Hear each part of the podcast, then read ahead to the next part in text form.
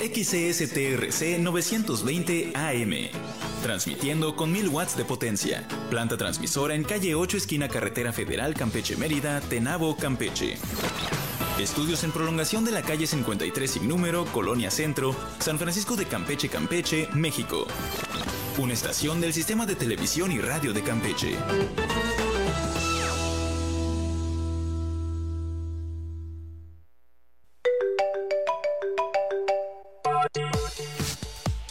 Estás entrando en un espacio sin límites. Prepárate y toma nota. Zona Libre. Comenzamos.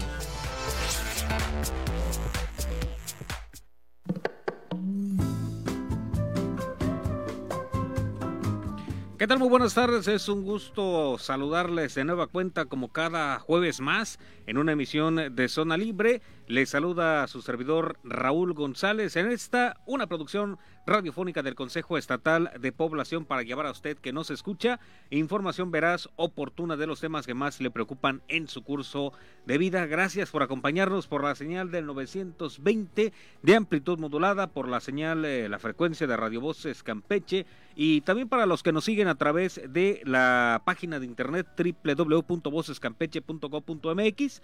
También estamos con ustedes por medio de Facebook, ahí en la fanpage de Zona Libre Campeche, Radio Voces Campeche. Enviamos un saludo a todos los seguidores en las redes sociales y a quienes nos sintonizan también por la señal radial. Recuerda que también puedes comunicarte con nosotros. Ahí está el 981 816 1643.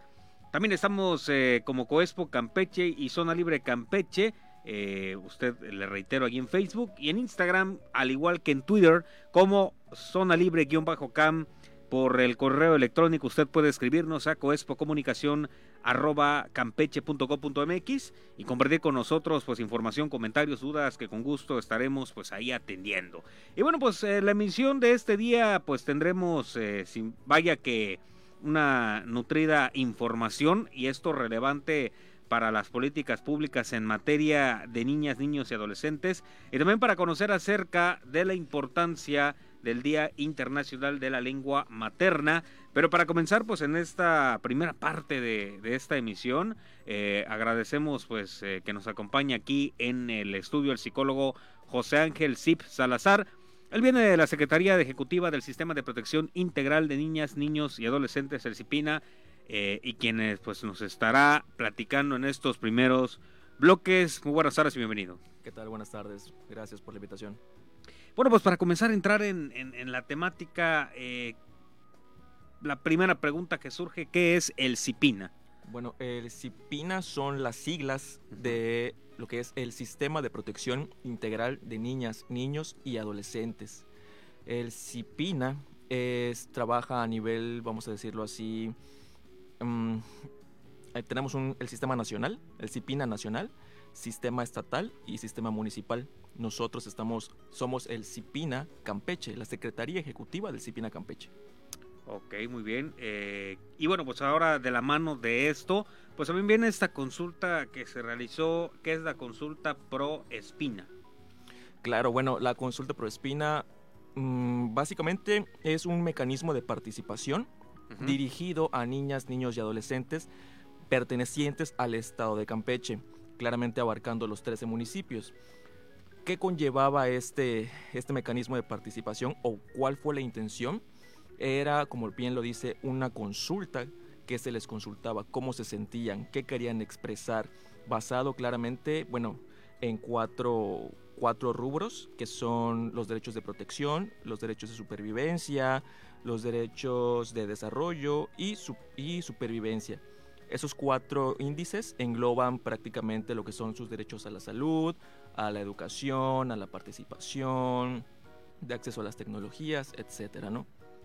Ok, eh, en ese caso eh, me mencionaba eh, pues ya más o menos a quienes pues se les aplicó esta, esta consulta, pero de en dónde y de qué forma fue que se realizó esta consulta pro espina. Claro, fue honestamente una labor muy bonita, muy grande, muy titánica.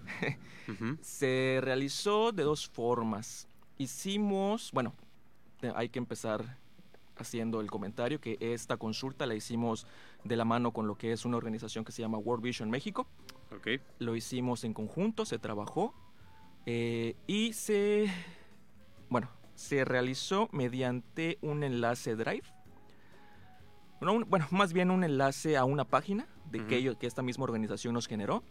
Y ahí podían entrar las niñas, niños y adolescentes mediante un enlace que teníamos en nuestra página y comenzar a realizar las preguntas. De igual forma, pues nos dimos a la tarea de asistir a escuelas, a centros comunitarios, aprovechamos varias actividades, vamos a decirlo así, las caravanas del jaguar Ajá. y diversas, eh, diversas acciones para acercarnos a las niñas, niños y adolescentes, pues de manera más personal, ¿no? Y, y permitir esta, esta actividad con ellos. Ok, prácticamente entonces eh, fue a, a- a- bueno, de manera general eh, por medio de la tecnología, ¿no? O de manera presencial, no sé. Bueno, sí de manera presencial, pero eh, por donde, o el medio donde se recabaron eh, la información fue por medio de este enlace, ¿no? Que me comentabas, ¿no? Que por ahí, eh, pues prácticamente ingresaron. Digo, en ese caso hubo acercamiento igual con los planteles educativos o alguna eh, parte de las escuelas para realizar esta consulta en horario escolar o se hacía como una actividad extra a lo mejor o a criterio de cada pequeño. Pues prácticamente de todo un poco de lo que acabas de comentar. Ok. Tuvimos un acercamiento con lo que es la, la secretaria de la secretaría, perdón, de educación. Ellos nos permitieron entrar a las diversas escuelas. Prácticamente entramos a una gran mayoría de las, de las escuelas de, todo el estado, porque igual se, se- esta consulta se, se, se realizó a nivel este, municipal, Ajá. así que pues bueno, prácticamente se abarcó todo, ¿no? Y como mencionabas igualmente, pues se hizo ya más de manera personal, eh, teniendo a los niños incluso con, con, valga la redundancia como lo dijiste, mediante la tecnología, con celulares, pero estando frente a ellos.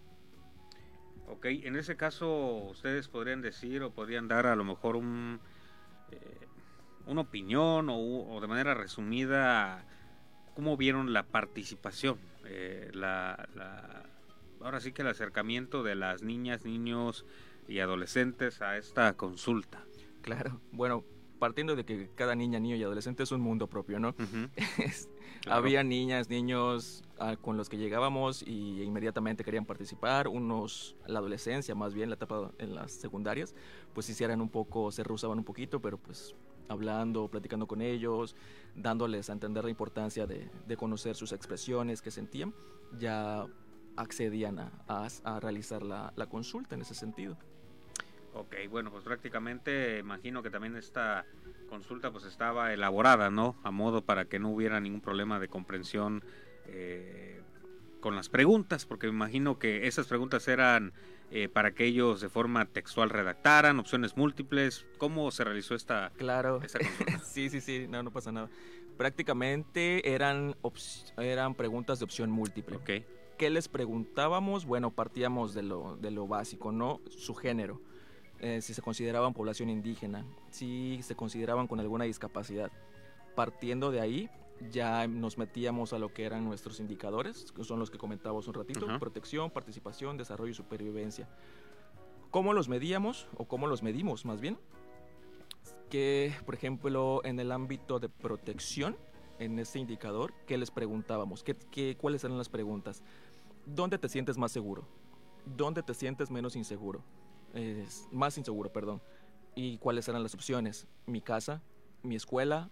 ¿La calle? ¿O algún otro? Y ahí los niños iban poniendo. Por ejemplo, preguntábamos también referente a lo que es este, el ámbito escolar, ¿qué les gustaría a ellos mejorar respecto a sus escuelas? ¿Cuáles eran las opciones? Baños más limpios, tal vez que los salones tengan aire acondicionado, más áreas verdes, que, es- que bueno, los alrededores de sus escuelas sean más seguros, etcétera, etcétera. ¿no?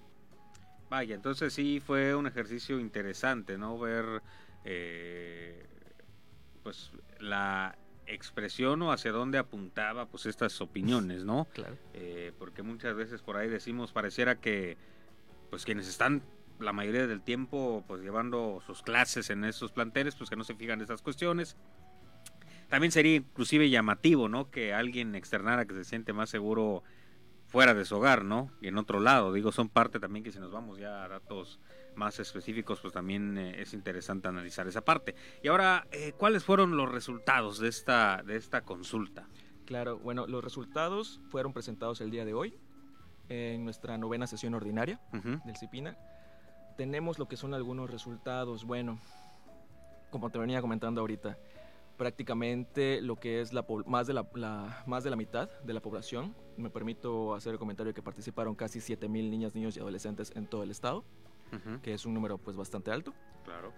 basado en eso, pues bueno, si te lo platico pues de manera corta pero precisa. Ah, niñas, niñas, niñas, niños y adolescentes mm, consideran que su derecho menos escuchado o menos aprovechado por padres, madres o tutores es el derecho de protección. ¿A qué voy con esto? No sé, tal vez hay algo, por ahí alguna situación de violencia, teniendo en cuenta que la violencia no son solo golpes, sino también puede ser psicológica, verbal, económica, etcétera, etcétera, ¿no? Seguido de lo que es la los derechos de participación. Niñas, niños y adolescentes no se sienten escuchados en lo que es prácticamente el Estado. ¿sí? Otro, otros resultados que te puedo comentar también son el tema de la inseguridad casi más del, poquito más del 60%, casi llegando al 70%. Ah, hicieron el comentario de que el lugar en el que menos se sienten seguros es en las calles. Hacen esa mención. El, del otro lado de la moneda, donde se sienten más seguros es pues prácticamente dentro de sus casas, ¿no? En el ámbito escolar, que nos comentaron las niñas, niños y adolescentes, ellos están solicitando o están pidiendo lo que son, pues, vamos a decirlo así, baños más limpios, un cuidado, un cuidado más estricto a lo que son sus, sus espacios dentro de las escuelas, ¿no? Mm, Aquí algún otro, alguna otra situación. Es muy curioso que, como te comentaba, una de, las primeras este, preguntas que hacíamos era género, población indígena y este, discapacidad hay que hacer también el comentario, fue prácticamente un 50-50 entre mujeres y, entre femenino y masculino. Y una, dos de las otras opciones eran no me identifico y prefiero no decirlo. Fueron, hubo un porcentaje muy bajo, pero aún así hubo, vamos a decirlo así, adolescencias que prefirieron no decirnos de qué género se consideraban. Otro tema, la población infantil y juvenil en el estado prácticamente no se considera una población indígena. Uno de los detalles que hicimos en el vaciado de lo que es la, pues, de la consulta, haciéndolo ya más estructurado por municipios, es que los municipios en los que niñas, niños y adolescentes sí se consideran indígenas es Jopelchen y es el Chacán. Eso por ahí es un dato pues, interesante, ¿no? Claro. Como Carmen, como aquí en el mismo, en el mismo municipio, tal vez como Tenabo, los niñas, niños y adolescentes no se consideran pues, población indígena, ¿no? Y esos son algunos de los resultados que te puedo comentar. Vaya, eh, sí, eh, si nos ponemos a analizar esos puntos, pues sí es información eh, interesante, ¿no? Más esta parte, eh, dijo, que llama, llama la atención, pues esta cuestión del género, no, no, prácticamente encuadrarse en, alguno, ponerlo, como bien decías, con esta opción, que digo, prácticamente eran cuatro opciones las que se tienen en este tema, ¿no? femenino, masculino, eh, prefiero no decirlo o... No me identifico. No me identifico, perdón. Y prefiero no decirlo. Prefiero no decirlo. Entonces, pues ahí también un, indicador este, interesante. Y que en este caso, pues imagino también al momento de responder, pues hubo la total privacidad, ¿no? Para que ellos pudieran, eh, pues, externarse de forma clara, ¿no? Sin temor a, a, alguna represalia o alguna cuestión que a lo mejor eh, pues sesgara un poquito las respuestas, ¿no? Es correcto, si me permites, mm, tenemos una anécdota en una actividad que tuvimos eh, en el que pues claramente de manera personal, niña, algunas niñas y niños, pues bueno, por decirlo fácil, había un adultocentrismo muy marcado, ¿no? El niño o la niña, cada que quería contestar algo, volteaba a ver a la mamá o al papá. Así como que, bueno, y uno interpreta, ¿no? ching, por ahí hay algo, ¿no? O sea, a lo mejor el niño no se quiere expresar tal cual, a lo mejor, no sé, alguna situación. De hecho, bueno, de manera personal considero que el acercamiento a las escuelas en un ambiente en el que ellos se sienten pues más en confianza llegó a permitir que pues la niñez y adolescencia fluyera, ¿no? En sus respuestas. Claro, digo, independientemente de, a veces creo que hasta de manera inconsciente, ¿no? Buscan como que esta, este rasgo de aprobación, ¿no? De que si mi respuesta, o sea, con, los con papá y mamá, si la respuesta es la adecuada o si estoy contestando algo a lo mejor que no, no está bien. Me van a regañar Exactamente. Que digo, muy independiente, pues si ese es el pensar, pues ese es, ese es el objetivo, ¿no? Plasmar tal cual lo que, lo que pues quieren externar las niñas, niños y adolescentes. Vamos a hacer una breve pausa para regresar y seguir este, platicando. Nosotros te recuerdo que estamos eh, pues, en este bloque y en el siguiente, en la compañía del psicólogo José Ángel Zip Salazar. Eh, y pues bueno, ya regresamos a platicar más aquí por el 920 de amplitud modulada. Ya volvemos.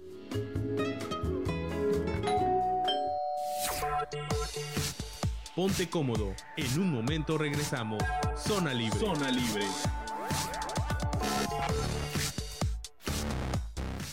5, 17. Escucha la unión de todas nuestras voces.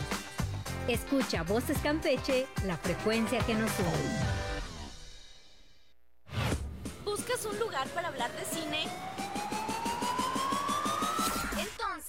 Este, es, tu, este programa. Las mejores recomendaciones de cine, reseñas de las películas de estreno, tops y mucho más en Voz en Off. Donde el cine se convierte en charla. Todos los jueves de 7 a 8 de la noche. Solo aquí en Radio Voces Campeche, la frecuencia que nos une. Toda la energía del deporte en un solo lugar. Revive con nosotros cada jugada. Cada instante, cada emoción. Voces Deportes. Todos los lunes en punto de la una de la tarde. Voces Deportes. Solo por Voces Campeche, la frecuencia que nos une. Ni más ni menos, estás a tiempo para acompañarnos. Zona Libre.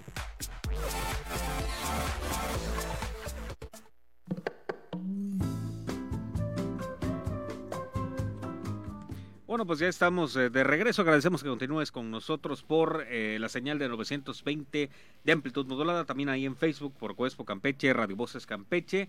Eh, te recuerdo, tenemos el 981 81 616 43, el número en cabina. Enviamos como siempre un saludo a todos nuestros amigos del Camino Real, Tenabo, es el Chacán y Calquiní. Ellos pues nos siguen por el 920 de AM. Pero bueno, sabemos que ya con esta maravillosa herramienta del Facebook pues llegamos a hasta donde se cuente con un smartphone, eh, smart TV, laptop, tablet, etcétera, que puedan sintonizar o usar pues el Facebook. Y bueno, pues le recuerdo que está con nosotros el psicólogo José Ángel Zip Salazar de la Secretaría Ejecutiva del Sistema de Protección Integral de Niñas, Niños y Adolescentes. Eh, ya hemos estado platicando a lo largo del bloque anterior, eh, pues de manera general del Proespina, digo, ingresamos evidentemente a hablar que era el CIPINA. Y bueno, pues eh, importante eh, también eh, mencionarlo, cómo se integró el Proespina. Digo, ya mencionamos en este caso pues algunas partes, también quienes pues intervienen. pero bueno, para a lo mejor irnos un poco tan más específico, vemos que abarca obviamente tanto estatal, municipal, pero bueno, quienes integran el Proespina y pues para platicarnos una parte de qué instituciones pues ahora sí son las que participan en esta consulta. Claro, bueno, la generación y creación de lo que es este el Proespina, que de nuevo son las siglas de lo que es este el programa especial de protección de niñas, niñas, niñas, niños y adolescentes del estado de Campeche. Pues bueno, conlleva lo que es un proceso, ¿no? Parte de ese proceso es esta consulta que acabamos de, realizar. ¿Por qué? Porque necesitamos saber lo que niñas, niños y adolescentes quieren, ¿no? ¿Qué están expresando sus necesidades? ¿Qué es lo que ellos consideran que necesitan? Porque, bueno, partimos de que yo como adulto tal vez puedo creer que a los niños les hace falta, no sé, por decir, este, un parque, pero como, comentábamos hace ratito, a lo mejor lo que ellos quieren es que se limpien sus escuelas, que sus escuelas estén limpias, ¿no? Por eso es que nos acercamos a las niñas, niños y adolescentes, capturamos todo lo que es su, su, su, pensar, su sentir. Y, como te comento, es un proceso que viene ahora. Lo que viene ahora es la generación de lo que es el programa especial de protección, de protección integral de niñas, niños y adolescentes del estado de Campeche.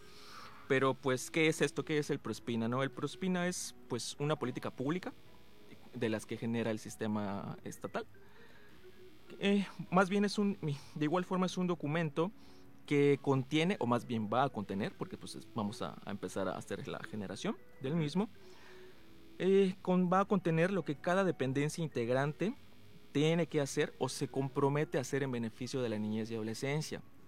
Y como me preguntas, ¿quiénes son los integrantes? Bueno, los integrantes del sistema estatal, pues vamos desde el, el DIF estatal, la Secretaría de Educación, la Secretaría de, en este caso, Bienestar, la Secretaría de Inclusión, por ahí vamos este, vendiéndonos, son partes integrantes de nosotros, así tenemos bastantísimos. De igual forma tenemos lo que es cada secretario o secretaria ejecutiva municipal, porque a nivel municipal pues prácticamente es, otro terreno, ¿no? Ahí, ahí tenemos que, que llegar, vamos a decirlo así, de, de una forma, tenemos que buscar llegar de alguna forma diferente o distinta, ¿no? En ese sentido. Y así es como vamos en la generación de, de lo que es este, este Proespina. Este fue nuestro primer paso. Ok, bueno, eh, ahora eh, pues también por ahí si nos pueden, bueno, si nos puede platicar eh, psicólogo, también por ahí tuvieron un, un evento, ¿no? Donde estuvo presencia de la gobernadora del estado, la licenciada la Elena Sansores. ¿Qué nos puede platicar también de esta parte? Porque pues estamos seguros que el interés también de la gobernadora pues es eh, notorio en también esta parte, ¿no? Donde pues eh, se expresan estas niñas, niños y adolescentes del Estado. Claro, pues de antemano volvemos a lo mismo, ¿no? La, la, la, gobernadora, la licenciada Laida Elena, es una persona muy comprometida con la niñez y adolescencia en el Estado. Eso nos ha permitido pues abarcar, llegar más a, tener más, más, más, expandirnos, por así decirlo, a este tipo de actividades como comentas hoy y como comentaste y comenté hace ratito, hoy tuvimos lo que fue nuestra novena sesión ordinaria eh, del Sistema de Protección Integral de Niñas, Niños y Adolescentes del Estado de Campeche. Soy muy redundante en eso porque, pues, como te comento, hay este, otros CIPINAS, ¿no? CIPIN de otros estados, de otros municipios, y hay que ser este, específico. Pues, es, digo. Es parte de. Exacto. Ajá. Y bueno, ¿qué, ¿qué presentamos hoy? Pues bueno, hoy fue la presentación oficial de los resultados. Eh, se los presentamos a lo que son nuestros integrantes y de igual forma a la gobernadora. Lo, esta presentación fue realizada de la mano con, con la organización de World Vision México. Que comenté hace, como comenté hace ratito, trabajamos mucho de la mano con ellos para la realización de, de esta consulta. Se realizó la presentación. De, de, igual forma, tuvimos por ahí, aprovechamos la, la sesión para tomar, para tomar protesta a lo que son nuestros, a nuestros nuevos integrantes del Consejo de, perdón, de representantes de sociedad civil, con los que vamos a, empezar a tener a este cierto acercamiento para ir generando nuevos, nuevas metodologías de, de actividades, acciones en beneficio de, niñez y adolescencia. Bueno, ya prácticamente, pues como bien me decían, pues hoy eh, se hizo esta, esta reunión. Ahora viene la otra parte, eh, los resultados, pues evidentemente, como bien decías, todavía están en una conformación, ¿no? De, de todos estos resultados. Eh, ¿Cuáles serán, pues ahora sí que los usos, para qué servirán? Me imagino que van a tener, abarcarán muchos rubros, ¿no? Porque pues sin duda ese tipo de consultas siempre buscan ese objetivo, pero ¿cuáles, para qué servirán todos estos resultados que pues tomaron en este ProSpin, en esta consulta? Claro, claro. Como comentaste un momento, pues bueno, partiendo de que necesitamos saber qué es lo que quieren niñas, niños y adolescentes. Esto nos va a permitir generar lo que es este, este programa especial de protección. Con base ya, ir yéndolo ya en la generación más bien, vamos a saber qué dependencias va, se van a comprometer o van a poder trabajar respecto a los temas de su competencia en beneficio de la niñez y adolescencia en el Estado. Claro, cada, cada instancia ahora sí que según sus, su especialidad, ¿no? Claro. Habrá intervención y que bueno, pues será importante eh, pues tener muy clara esa información. Eh, pues agradecer al psicólogo por esta información. No sé si quiera agregar algo más para pues ir cerrando esta charla de esta tarde. Ok, bueno, pues de, de nuevo un agradecimiento por estar aquí, por permitirme este espacio. De igual forma, un agradecimiento por parte de la titular del CIPIN estatal, la licenciada Liliana Alejandra de Mamador. Sería todo. Bueno, pues psicólogo, muchísimas gracias por acompañarnos durante este este lapso. Nosotros vamos a hacer una breve pausa para regresar, eh, pues también con otro tema muy interesante aquí en el espacio de Zona Libre. Te recuerdo que estamos ahí en Facebook, Zona Libre Campeche, Twitter también usted nos puede encontrar como Zona Libre-Cam. Nosotros ya regresamos.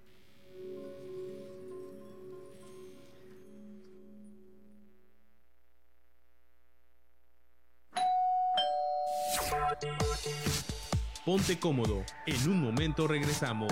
Zona Libre. Zona Libre. 5, 26. Creando tendencias. Transmitiendo nuestra cultura. Voces Campeche, la frecuencia que nos une.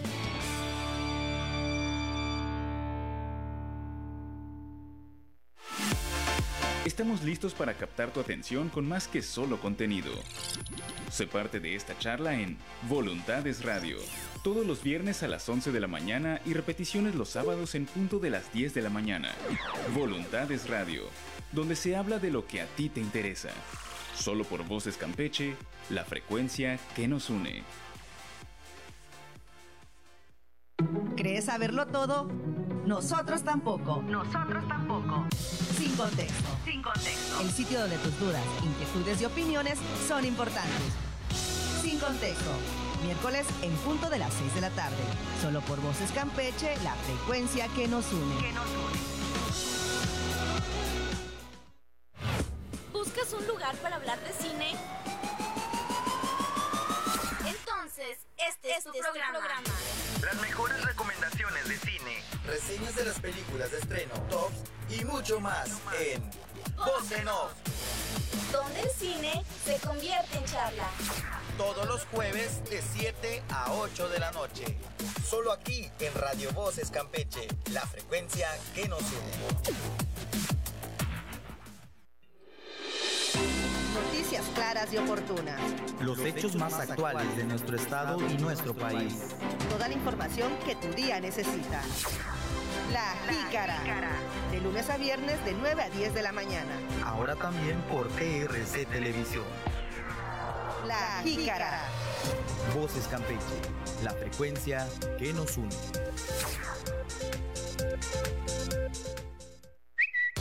Ni más ni menos. Estás a tiempo para acompañarnos. Zona Libre.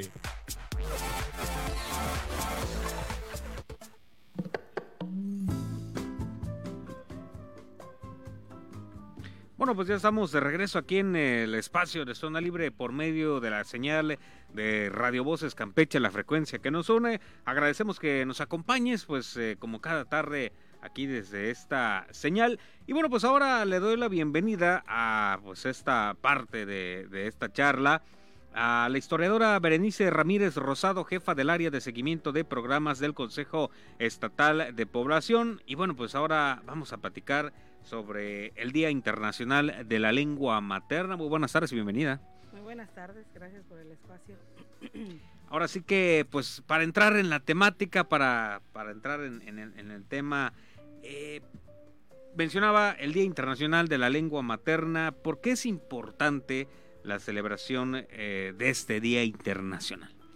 Pues mira, es importante porque nos permite tener un día para eh, hacer conciencia sobre la importancia de la protección y la preservación de las lenguas indígenas en el mundo.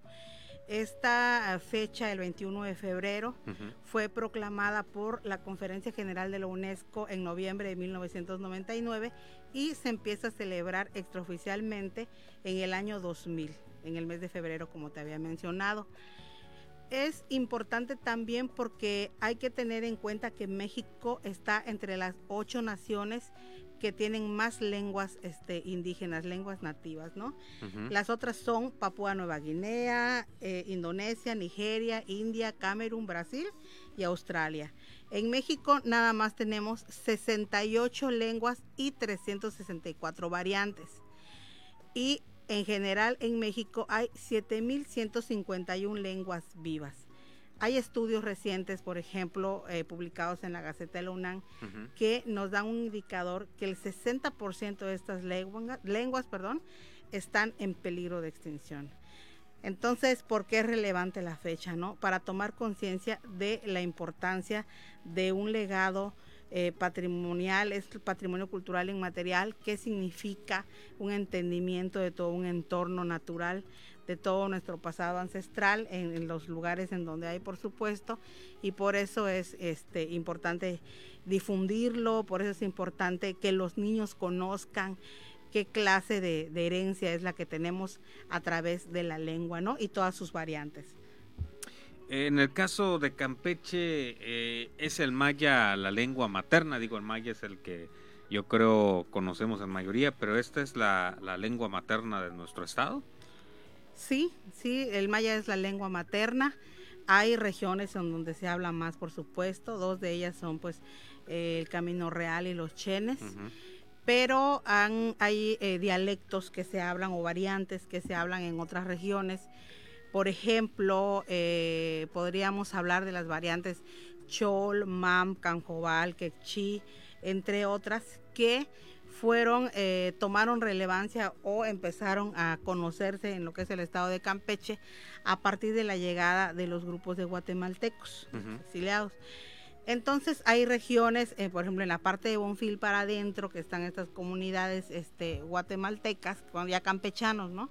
Que se hablan estas, estas lenguas como el mam y el chol. También están, por ejemplo, los que se asientan en el municipio de Champotón, comunidades como por ejemplo Mayatecún, en donde el chol es de las lenguas que se hablan predominantemente, casi todos hablan ahí la lengua. Pero hay otros grupos, por ejemplo, los asentados en municipios como Calakmul, que eh, son habitados generalmente por gente de procedencia chiapaneca, que llegaron, eh, ya hay gente mayor, pero algunos niños todavía logran hablar algunas de estas variantes lingüísticas. Es curioso esto porque la educación indígena en Campeche se basa principalmente en el maya yucateco. Entonces hay comunidades en donde los maestros son bilingües, es educación este, indígena que le llaman, y ellos pues van a transmitir precisamente o a convivir con los niños pensando que hablan el maya yucateco y es muy diferente al chol que generalmente es el que hablan ellos. Pero esto pues no es malo, sino que suma y nos habla precisamente de esa gran diversidad que hay en Campeche. Eso también es un punto importante porque Campeche es un estado multicultural, o sea, ha venido población de otros lugares y eso ha venido a enriquecernos. Esto habla precisamente del tema. Cada año el Día de Internacional de las Lenguas Indígenas tiene un lema diferente. Este año, por ejemplo, es Educación multilingüe, la necesidad para transformar la educación. Actualmente se concibe al mundo como una aldea global. La idea es de que todos nos podamos comunicar pero eso también incluye el concepto de inclusión, ¿no? Que todos eh, seamos aceptados con nuestras particularidades, con nuestra diversidad y la lengua pues ahí es una parte indispensable. Entonces en esta aldea mundial se pretende que la educación precisamente gire en ese, en ese sentido, ¿no? Que haya una facilidad de comunicación, que se respete sobre todo el derecho de las poblaciones nativas, de las poblaciones indígenas, a su lengua, a su forma pues de entender el mundo. Vaya, interesante. Y ahora, pues a mí es importante de la mano de, este, de este punto, ¿cuáles serían los motivos eh, de que se esté perdiendo la lengua materna? Digo, en ese caso, pues mencionamos, hay infinidad de, lenguas, pero en ese caso, ¿por qué se están perdiendo? Pues hay muchos factores. Hace un momento decía el, psicólogo de Cipina que las poblaciones, por que solamente los niños de dos poblaciones se consideraban este, indígenas. Hablaba de es el Chacán y hablaba de Jupelchen. ¿Por qué sucede esto? Sucede esto porque, digo, el ser indígena, el ser descendiente de, indígenas o ser indígena, asimilarse como tal, pues es un universo de, cosas, ¿no? La lengua es solamente una parte de ella. Pero ¿por qué sucede esto? Porque no tenemos un arraigo a nuestras raíces el conocimiento de nuestro pasado, el conocimiento de nuestro patrimonio cultural, nos permite precisamente valorar. Si tú no quieres, si tú no conoces algo y no lo quieres, entonces ¿cómo lo vas a preservar? Claro. No, es ahí el, el meollo del asunto de la celebración, la preservación y la conservación y protección. ¿Qué ha pasado que en estas poblaciones eh, los niños se avergüenzan de hablar la lengua materna? Porque esa es la verdad. Ahí va el tema de la inclusión muy de la mano, todavía entre nosotros mismos. Cuando alguien habla maya, pues nos reímos, a lo mejor por curiosidad o, o por morbo, pero ellos lo toman de otra manera, ¿no? Claro. Entonces se ha ido perdiendo ese canal de comunicación, podríamos decir. En el, yo creo que en la medida en que se haga un programa institucional eh, multidisciplinario, en donde los niños primero conozcan el legado tan impresionante que es la cultura maya, y ahí va implícita la lengua, entonces van a entender la importancia, ¿no? Entonces van a preocuparse por preservar su lengua porque no nada más es decir, por ejemplo, toma este vaso o mira este árbol, el conocer una lengua indígena pues te lleva más allá, ¿no? A, a, tu forma de entender el cosmos, a tu forma de entender el mundo, de cómo funciona uh -huh. la naturaleza. Y ese es el detalle, ¿no? que ojalá y se pueda hacer desde todos los ámbitos, el ámbito educativo, eh, el ámbito de salud, para poder este, llegar precisamente a los niños, porque pues son los que van a, a permitir que haya esta preservación, ¿no? Claro, totalmente. Digo, es eh, interesante visualizar cómo es que inclusive gente que no es, para empezar, que no es mexicana o que no es ni siquiera de la región, se interesa, ¿no? En, en aprender, digo, si hablamos específicamente del maya, de aprender pues todo lo que relaciona, de aprender a hablarlo, de aprender a escribirlo, y que muchas veces, como bien decían, para la misma gente que a veces sí tiene legado familiar, uh -huh. eh, es complejo o más bien existe esta negación, ¿no? De cortar de tajo, eh, el preservar. Saber, claro. uh -huh. el, el, preservar, y como bien decía, va de la mano de estas expresiones que a veces eh, yo creo de forma errónea y pues externa, ¿no? El, el, hacer eh, mofa o, burla a veces de las personas que, que hablan, ¿no? Eh, el maya cuando es, eh, diría inclusive para quienes pues hemos tenido la, la, fortuna de estudiarlo, pues ves lo complejo que es, ¿no? No es nada sencillo. No es nada sencillo.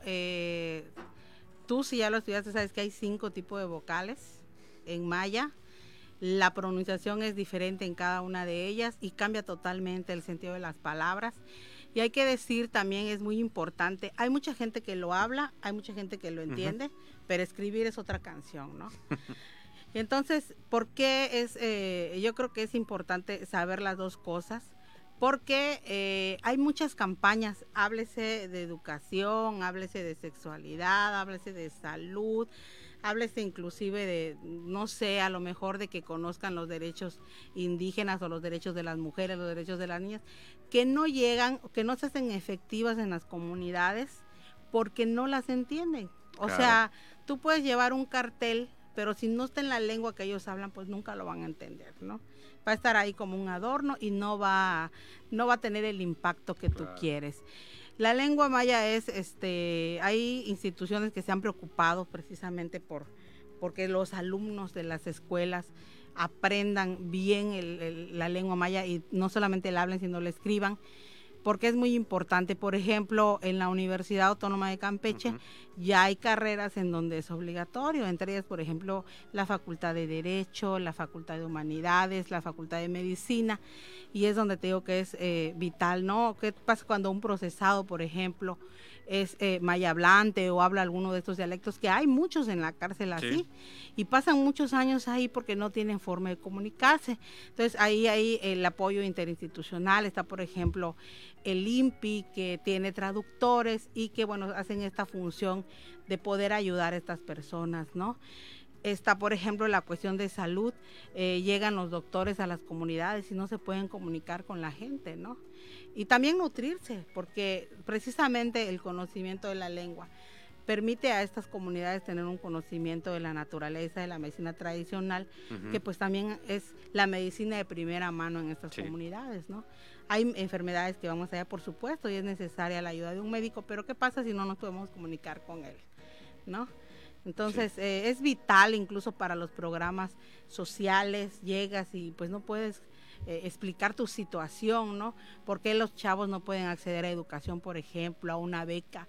porque no pueden concluir con esos trámites? Porque no tienen una facilidad de comunicación, ¿no? De saber cómo recopilar su información y que las instituciones pues hagan lo propio.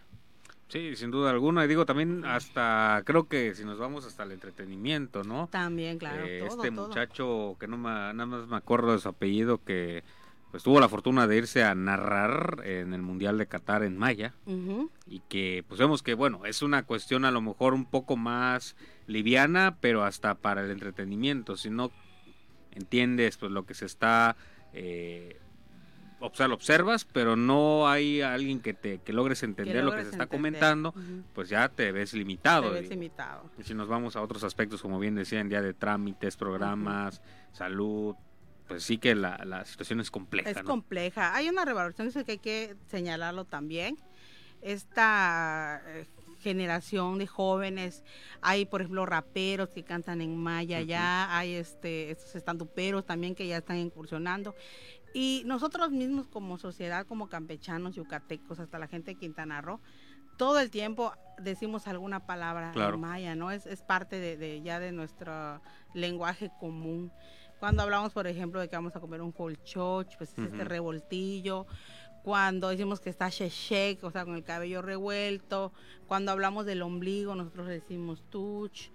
Y en fin, incluso con los colores, ¿no? Por ejemplo, cuando ves a una persona gordita, no, pues es que está poloc, ¿no? Es que está onojoch, nojoch es lo grande. Entonces siempre lo, lo estamos hablando, hacemos referencia a ello. No tenemos por qué este, avergonzarnos, al contrario, si tenemos todavía la oportunidad de tener un maya blanda en casa, aprovecharlo, porque pues es, ahora sí que es un patrimonio que está ahí, ¿no? Eh, ojalá, y te digo que en esas comunidades donde los niños no se asimilan como, como indígenas, pues hagan una revalorización de su lengua y le empiecen a hablar. O sea, es muy triste porque por lo general los especialistas siempre toman como referencia estas dos regiones de maya blantes y pensar que las nuevas generaciones ya no lo ven de esta forma, entonces sí es un poco delicado, ¿no? O sea, es, es importante que las políticas este, de población empiecen a apuntar hacia ahí para poder preservar nuestra identidad, esa parte importante de nuestra identidad. Y ahora que mencionamos estas eh, políticas públicas a nivel institucional, ¿considera que actualmente existen las condiciones para esta preservación o hay trabajo todavía por hacer? Yo creo que hay mucha voluntad. Ya hablábamos, por ejemplo, de las escuelas importantes en Campeche. Está la Universidad Autónoma de Campeche, que incluso tiene el Centro Español y Maya, en donde, han, en donde hay especialistas de la talla de la maestra Cecia. Por ejemplo, está la maestra Irene Akeche también, que son eh, mujeres que conocen perfectamente la lengua y todo lo que ella encierra han sido maestras ahí de muchas generaciones. Y bueno, tú sabes, como estudiantes te dan la opción de llevar un conocimiento, digamos, básico de dos años en las carreras. Y si ya tú quieres especializarte, pues ya entras a este centro en donde esa profundidad, no es como cuando tomas una clase de inglés, nivel básico, intermedio y avanzado. Lo mismo pasa con el Maya. El Instituto Campechano está haciendo lo propio también. Eh, yo creo que a nivel institucional eh, se están echando la mano las instituciones unas con otras. El Instituto de Cultura, por ejemplo, tiene un especialista que el otro día yo les llamé por teléfono para ver la posibilidad de que, bueno, Coespo, como saben ustedes, tiene también sus campañas propias, una de ellas yo decido, y queríamos que nos apoyen precisamente con la este, traducción de esta campaña para llevar a las comunidades y nos dice que está saturadísimo, que ya les habló salud, que ya les habló Cipina y eso bueno es padre, ¿no? Es padre porque yo estoy segura que además de los especialistas que tienen ellos y que tiene la misma universidad, pues hay muchísimos más por ahí que todavía no conocemos, ¿no? Entonces yo creo que eh, ese auge también hay que reconocerlo. Se da a partir de que yo creo que el gobierno del estado tiene un papel importante en esta nueva ola, porque ustedes saben que la gobernadora siempre eh, hace presente el uso de la lengua maya, ¿no? Y eso pues e, es, un, es, una motivación, ¿no? Es una motivación para todos y es también un, este, nos marca el objetivo también a seguir en cuestión de la preservación de nuestra identidad, que bueno, además de ella, pues es un mandato presidencial, ¿no? Es una de las directrices que, que el presidente tiene, ¿no? El preservar la identidad del pueblo mexicano. Y es que vaya que, bueno, si volteamos a ver a lo mejor a otros países cercanos o de Sudamérica, pues vemos que eh, en algunos lados sí se ha mantenido, ¿no? es prácticamente eh, muy presente eh, sus, lenguas maternas, sus costumbres, todo lo que engloba, ¿no? Es parte de, de lo visible Aquí en, Campeche tenemos como que un contraste en cierta parte, yo diría, ¿no? Llegamos a la ciudad y es la ciudad colonial eh, que se enfocan más inclusive a la historia de los piratas y demás, y a veces queda un poco olvidada esta parte, ¿no? Que si nos ponemos, como bien decían eh, en, estas partes donde te enseñan pues durante dos años el maya, pues ahora sí que es una, una embarradita, porque también si te pones a, a, estudiar a profundidad todo lo que engloba, no nada más eh, la lengua, el lenguaje, sino toda la, la... cosmovisión. Exactamente, digo, es algo impresionante. Digo, hasta muchos dirían, muchas de las cuestiones yo creo que a veces a los que son aficionados de ver eh, canales de YouTube y demás, hay muchos eh, youtubers que toman esto y que pareciera hasta en algunos casos una historia de ciencia ficción. No sé si me explico por lo interesante que pareciera que te están relatando un guion de una película, pero es parte de las tradiciones y de todo lo que se tiene en nuestro Campeche, ¿no? Y que pues muchas veces va de la mano con, con todo esto la lengua materna, ¿no? Así es, mira, eh, bien dices tú que la ciudad de Campeche pareciera que no, no le impacta todo el pasado maya, pero yo creo que es más bien una cuestión de formación una cuestión de formación porque si nos ponemos a analizar los museos más importantes de Campeche, aunque son de la época colonial o más adelante, están eh, con colecciones de la época prehispánica. La época prehispánica, pues obviamente tuvo un periodo de esplendor importantísimo. Eh, los mayas lograron unos alcances impresionantes en todos los ámbitos, ¿no? Lo que podemos ver a simple vista, pues son las construcciones monumentales, estos centros ceremoniales, que bueno, hay unos que de verdad que Calakmul, por ejemplo, que aparte es patrimonio cultural eh, de la humanidad, no solamente por la cuestión de eh, naturaleza, sino por la cuestión de los aportes sobre el conocimiento precisamente de ese pasado prehispánico, a partir de sus pinturas, a partir de los instrumentos de uso común que se han rescatado ahí, pero hay muchísimas más, ¿no? En estos lugares, por ejemplo, en el Chacán, hay, está Chalunquín por allá entre Tenao y, hay otros lugares, por ejemplo, en el camino, en, los Chenes, está Santa Rosa Istampac, están Jochó, están muchísimos este, centros ceremoniales que han visto la luz, pero hay muchos otros que todavía están eh, en proceso de estudio, ¿no? Hay muchos más que ni siquiera tenemos idea.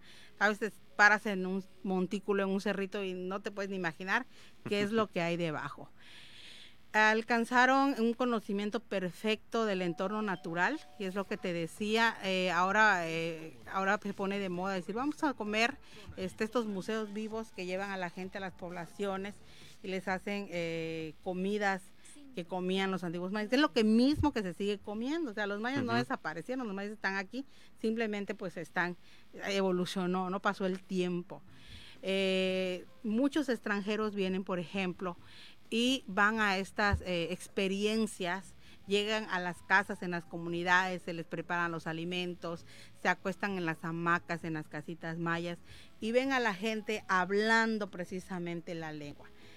Hay que recalcar que el turismo que más se interesa en estas, eh, en estas experiencias es el turismo europeo, que son los que valoran precisamente todo este legado maya. Y bueno, entre los alcances de los mayas del conocimiento matemático, el conocimiento astronómico también, pero sin duda eh, tener un propio sistema de comunicación, pues es otro rollo, ¿no? O sea, impresionante. cómo eh, han habido especialistas que han ido descifrando todo esto que nos dejaron los mayas en las estelas y nos hablan precisamente de cómo ellos comprendían el entorno. Es impresionante, ¿no? A, partir de la lengua, de cómo se dicen ciertas palabras en la cuestión, por ejemplo, agrícola, en la cuestión astronómica, pues te da un conocimiento del medio que pues no te puedes imaginar, ¿no? Incluso el conocimiento, por ejemplo, de los cuerpos de agua, de los animales. O sea, todo tiene un ciclo dentro de la cosmovisión maya, ¿no? Todo tiene, está este, perfectamente eh, diseñado. ¿Y cómo lograron esto los mayas? A partir de la observación de la observación de la naturaleza y de ahí se fueron desarrollando y son este pueblo maravilloso que todavía tenemos la fortuna nosotros de, de, ver sus, alcances, ¿no? Es lo que te decía, yo creo que en la medida en que nuestros niños ahorita conozcan este legado, pues se van a comprometer a cuidarlo. Claro. Se van a comprometer a cuidarlo, o sea, y en el caso de la ciudad pasa lo mismo. O sea, hay veces en la misma eh, universidad, en la misma escuela, hay eh, los entras por ejemplo a estudiar una carrera no sé a lo mejor psicología a lo mejor historia y hay jóvenes que vienen, por ejemplo, del lado de, de Jopelchen mayormente y hablan maya perfecto. Y entonces empieza, ay, sí, porque este habla así, que no sé qué, y, son los que aprueban las materias mayores porque ya lo saben. Y los otros no se interesan e, en conocerlo, ¿no? No le, no le ven eh, el, trasfondo, que es lo que te comento, cuando, eh, qué tan importante es para esta gente que sí se asimila como indígena, que sigue hablando y que incluso no quiere cambiar, este, no quieren hablar español como tal, cuando se están en un, este, en un proceso, digamos, legal o en una cuestión médica, ¿no? Qué tan importante es. Ahora, de la mano de esto, ¿qué sugerencias nos puede compartir? Para la conservación de esta lengua materna? Yo creo que se tiene que seguir en el camino de la educación, que eh, los programas educativos vayan encaminados precisamente no solamente a la conservación de la lengua maya peninsular, que es la que comúnmente se habla, sino también a todos estos eh, eh, dialectos que se hablan en Campeche, en otros municipios, ¿no? O en otros lugares de los municipios como Mayatecún que te decía, o los que están aquí del lado de Bonfil, todas estas comunidades que hablan dialectos.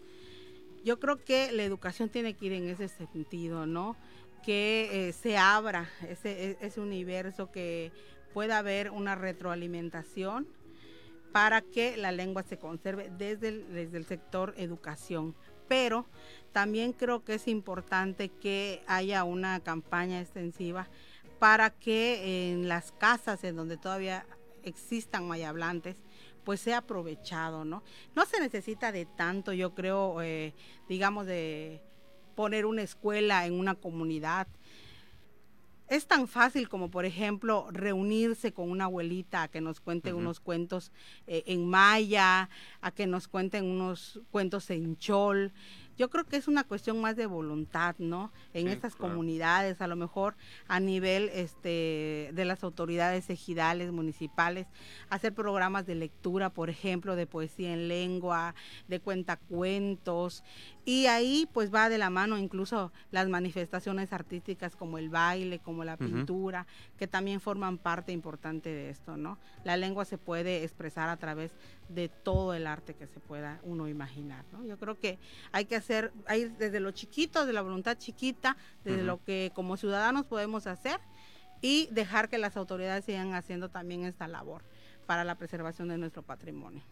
Que sin duda de manera conjunta pues se logran grandes cosas grandes cosas. Digo eh, teniendo esa parte que mencionaba en, los hogares es voluntad eh, es voluntad. totalmente. Y que bueno por ahí siempre cuando hablo de la lengua materna eh, yo creo que también en, no recuerdo si fue en la emisión de esta misma temática pero hablábamos de los mayas de la importancia cuando dices en mis eh, años pasados, cuando trabajas en instituciones que a veces, por ejemplo, ahorita en este caso con lo que hablábamos del CIPINA, esta consulta, eh, cuando te toca trabajar en campo y te toca llegar a un sitio donde el 90% de las personas hablan maya únicamente. Qué complicado. Llega un equipo de trabajo de 10 y de los 10 si uno habla maya, ese uno es el que va a levantar prácticamente el, trabajo porque del resto pues imposible prácticamente eh, comunicarte. Y es eh, impresionante como cuando a veces ya eh, profundizas ves que esta, esta persona lo aprendió de esa manera. Por medio de cómo se comunicaban los abuelos con los papás escuchando platicando con tal cual como aprendemos el español. Exactamente y aprenden de una manera que natural. natural que pueden sostener allá una plática pueden modificar traducir un cuestionario que está elaborado de una forma para poder hacer entender a la persona. Y que bueno, pues como bien decía, esta es parte eh, primordial que por aquí iría esta situación de, juntarse con, los abuelos. Con gente que hable todavía. El INPI, por ejemplo, y este hay otros sitios en internet en donde hay cuentos padrísimos en PDF, por ejemplo, que los descargas, y otra que en el celular puedes ver prácticamente de todo. Descargas los cuentos y están tanto en español como en lengua maya o en zapoteco o en mixteco. Y entonces eh, es padrísimo, ¿no? Porque te das cuenta que todo este sistema de creencias, las leyendas, por ejemplo, eh, las puedes encontrar en estas lenguas y transmitírselas a los niños así poco a poco, ¿no? Poco a poco y es muy enriquecedor. Hay libros bien bonitos de verdad que hablan precisamente sobre las diferentes culturas de México. Digo, la maya es impresionante, pero México en general es un país pluricultural con un pasado impresionante y todo esto está este, ya plasmado en muchos cuentos en los que a los que nosotros podemos acceder con nuestros celulares, con nuestras tablets, computadoras y compartirlo con, eh, nuestra familia, ¿no? Tenemos que empezar a hacer todo ese conocimiento parte de, de nuestra vida cotidiana, en las reuniones, empezar a, a hacer nuestra labor. Hay asociaciones ya en Campeche que lo hacen, están haciendo sus esfuerzos, hacen lecturas en Atril, la misma biblioteca Campeche, de repente cuando es el Día de las Lenguas Maternas, hacen sus lecturas de, poesía o de cuentos en lengua maya y eso pues hay que celebrarlo también. Sin duda alguna. Y bueno, pues eh, para ir cerrando también eh, esta emisión, hablar de, de un proyecto ULIM, ¿Qué es ULIM? Eh, ¿Cuál es el origen de este proyecto educativo?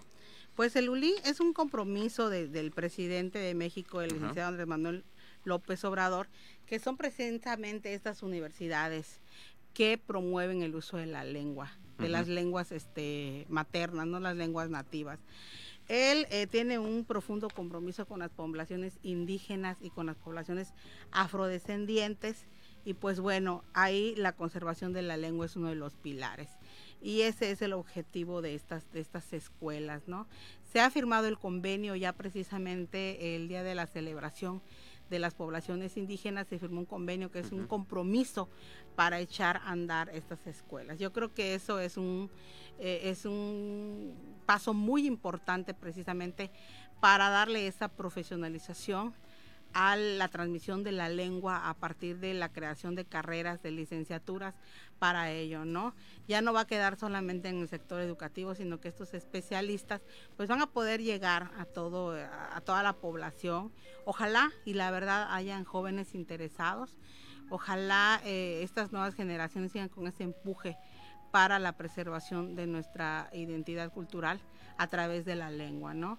No hay que perder ese puesto, como les dije al principio de, mi intervención, estamos dentro de los ocho países que tienen más lenguas nativas con sus dialectos, entonces eh, sigamos eh, promulgando por ello, ¿no? Estamos ahorita con eh, la preocupación de que hay un 60% de probabilidad de que se pierdan y eso depende nada más de nosotros. Ese es que ese es precisamente el problema del patrimonio cultural inmaterial que es lo que comemos, es lo que vestimos, es lo que hablamos y cuando dejamos de hacerlo, pues ahí queda, ¿no? Ahí muere como dicen los chavos. Entonces tenemos que preocuparnos por eso desde la trinchera en que estemos como ciudadanos, no solamente los especialistas, sino nosotros como ciudadanos, empezar a trabajar para no perder nuestra identidad. Esa parte importantísima de nuestra idea que, bueno, pues es la lengua, ¿no? Bueno, pues eh, agradecerle, agradecerle por esta charla de esta tarde. Eh, importantísimo, sin duda, el mensaje, el preservar, eh, que bueno, pues en esta tarde venimos a hablar de, la lengua materna, que engloba muchas muchas otras cuestiones, que digo, ya lo hemos platicado en algunas otras emisiones desde otros frentes, pero que hoy pues lo que nos atañe es esta, este tema de la lengua materna, hablando pues en este caso nos enfocamos un poco en el maya. Muchísimas gracias por No, esta gracias charla. a ti, Raúl, por el espacio. Buenas ya tardes. prácticamente de la casa totalmente, ¿no? Ya. bueno, pues vamos a despedirnos de esta manera. Nosotros agradecemos que hayas estado con nosotros por el 920 de amplitud modulada, con cobertura en el Camino Real, ahí por Facebook también. Agradecemos a nuestro equipo de producción en los controles de cabina, asistentes de producción en nuestra casa, Radio Voces Campeche, por darnos el espacio y ondas sonoras para llegar hasta ustedes con información de interés y oportuna. No olviden sintonizarnos el próximo jueves en punto de las 5 de la tarde. Enviamos un saludo a nuestros amigos de Zona Libre, Querétaro, Ciudad de México y Tlaxcala. Nos vemos en nuestra próxima emisión. Mi nombre es Raúl González y esto es Zona Libre, un espacio de expresión para ti y una producción del Consejo Estatal de Población. Que tengan una gran y maravillosa tarde.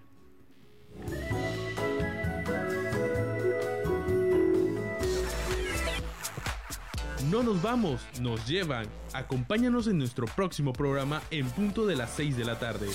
A través de Voces Campeche, la frecuencia que nos une. Estás escuchando.